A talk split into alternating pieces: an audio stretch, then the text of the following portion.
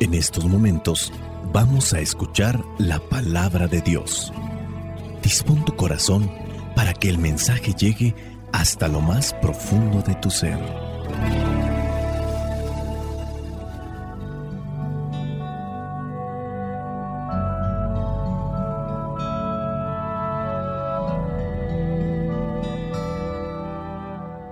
El Evangelio que la iglesia nos presenta para el día de hoy corresponde a Lucas capítulo 12 versículos del 8 al 12. Dice así, Les digo que si alguien se declara a mi favor delante de los hombres, también el Hijo del Hombre se declarará a favor de él delante de los ángeles de Dios.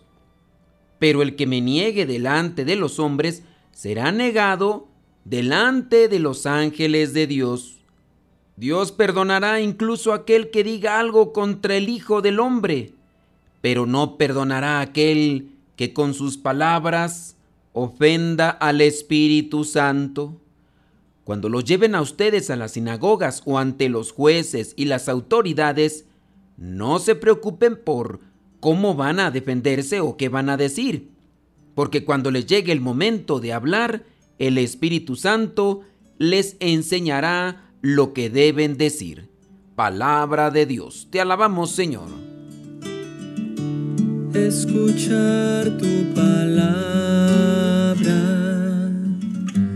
es inicio de fe Señor.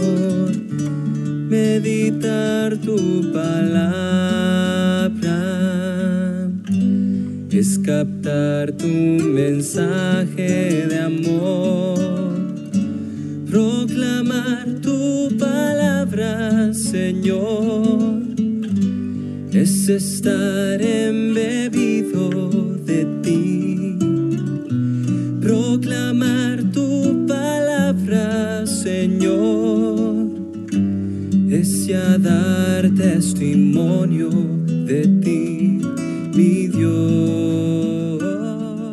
Antes de comenzar con una reflexión que queremos hacer con ustedes de este Evangelio del día de hoy, creo que es muy conveniente pedir al Espíritu Santo su auxilio. Oh Espíritu Santo, amor del Padre y del Hijo, inspírame siempre lo que debo pensar, lo que debo decir, cómo debo decirlo, lo que debo callar cómo debo actuar, lo que debo hacer para gloria de Dios, bien de las almas y mi propia santificación.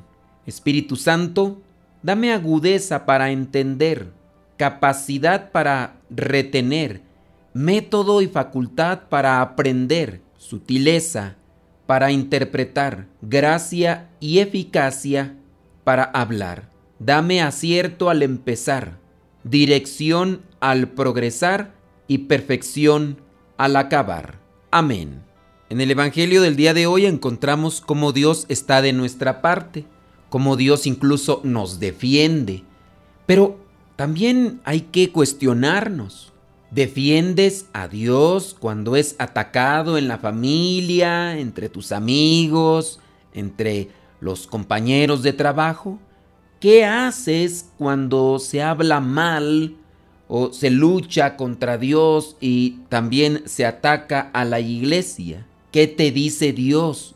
¿Qué les dices a ellos, a los que atacan a Dios? Unos versículos antes del Evangelio que la iglesia nos presenta el día de hoy, presenta que no debemos de tener miedo al que mata el cuerpo, que más bien hay que tenerle miedo a aquel que mata el cuerpo, pero que también puede llevar el alma al infierno, a la perdición y la deja ahí. Las palabras de Jesús son proféticas en el sentido que señala y advierte sobre los peligros que sobrevendrán en cada cristiano, es decir, todo aquel que decida convertirse en seguidor fiel de la enseñanza del reino será perseguido de una o de otra manera, ya sean calumnias, chismes, pero también será atacado de manera física.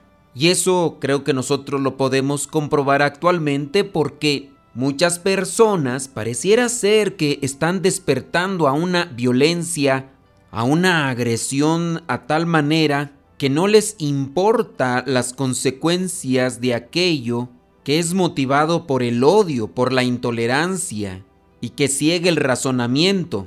Personas que son capaces de agredir, transgredir los bienes materiales e incluso a la persona físicamente con tal de manifestar su inconformidad. Esto con relación al tema de la religión o en este caso el tema del cristianismo, sus principios, sus valores. Ciertamente debemos prepararnos porque esto, así como va caminando, se va a distorsionar más. Cada vez más los gobiernos están rechazando los principios cristianos que incluso fueron el fundamento de las construcciones de ciertos pueblos, ciertos países. Y ahora ante la propuesta de nuevas ideologías, en este caso aparentemente políticas, están erradicando todo aquello que fue parte de la fundación de aquel país o de dicha sociedad.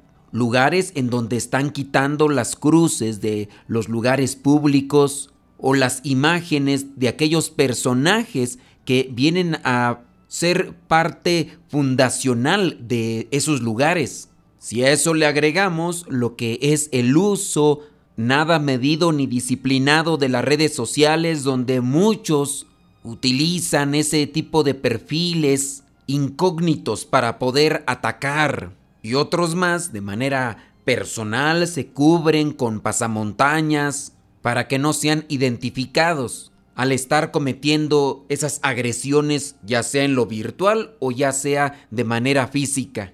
Jesús está advirtiendo de este tipo de persecución y por eso en el versículo 8 dice, les digo que si alguien se declara a mi favor delante de los hombres, también el Hijo del Hombre se declarará a favor de él delante de los ángeles de Dios. Y ahí es entonces donde entra el cuestionamiento. ¿Qué comportamiento tengo ante la agresión, ante el ataque a las cosas sagradas, a los principios del reino de Dios, a los valores evangélicos. Algunas personas hacen un ataque general cuando su molestia pudiera solamente aplicarse a ciertas personas o ciertos casos particulares. Uno la hizo y todos me la pagan. Sin duda es una premisa irracional. No hay lógica, no hay sentido común para poder justificar lo que se hace en las posturas de anonimato. ¿Cuál es nuestra postura? ¿Cuál es nuestro comportamiento ante este tipo de ataques? Si nos declaramos a favor de Dios delante de los hombres, Él también nos reconocerá. Pero si nos declaramos en contra de Dios en frente de los hombres, la negación que estamos haciendo de Dios tendrá también un resultado negativo. No es pues cuestión de parapetarse en el contraataque.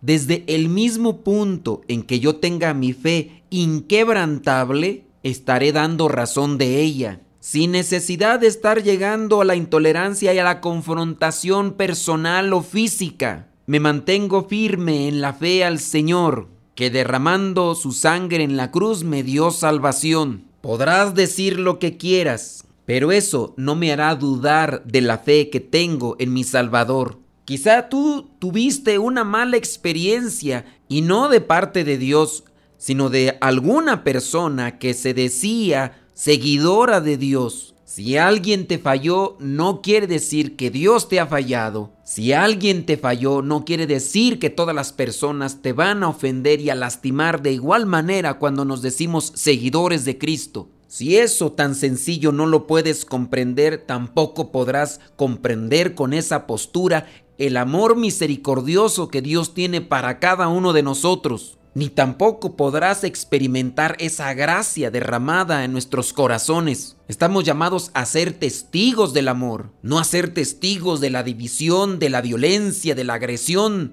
del perjuicio y de la calumnia. Porque si yo adopto una postura como esa, entonces estaré solamente siendo testigo de aquel que se apartó de Dios, de aquel que se dejó llevar por la soberbia, por el orgullo y por la envidia. Mi confianza está puesta en aquel que es el abogado, el paráclito, porque está entre nosotros y nosotros mismos nos convertimos en templos de esa presencia divina, de esa presencia amorosa y alegre que nos concede esa paz indescriptible que nada en este mundo nos lo puede dar más que Él. Y a partir de ahí podremos entender que quien no crea en la presencia y fuerza del Espíritu Santo para cambiar los corazones, le estará entonces dando esa ofensa de la que se habla en la Sagrada Escritura. Y el mismo Jesús lo dice en el versículo 10, Dios perdonará incluso a aquel que diga algo contra el Hijo del Hombre,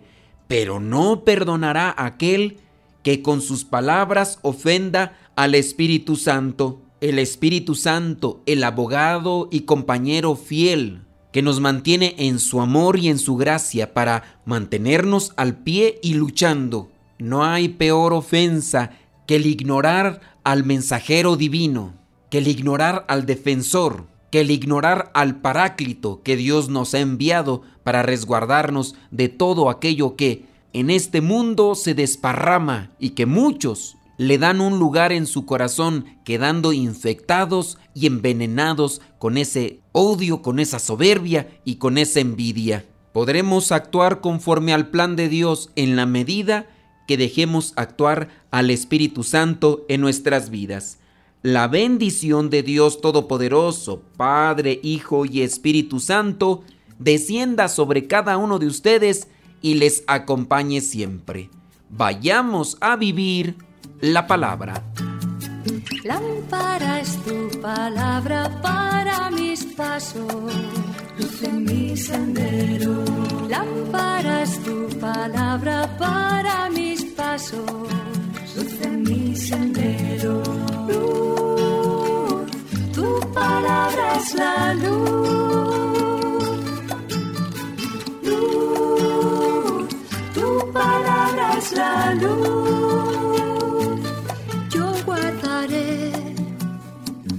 Justos mandamientos. Señor, dame vida según tu promesa.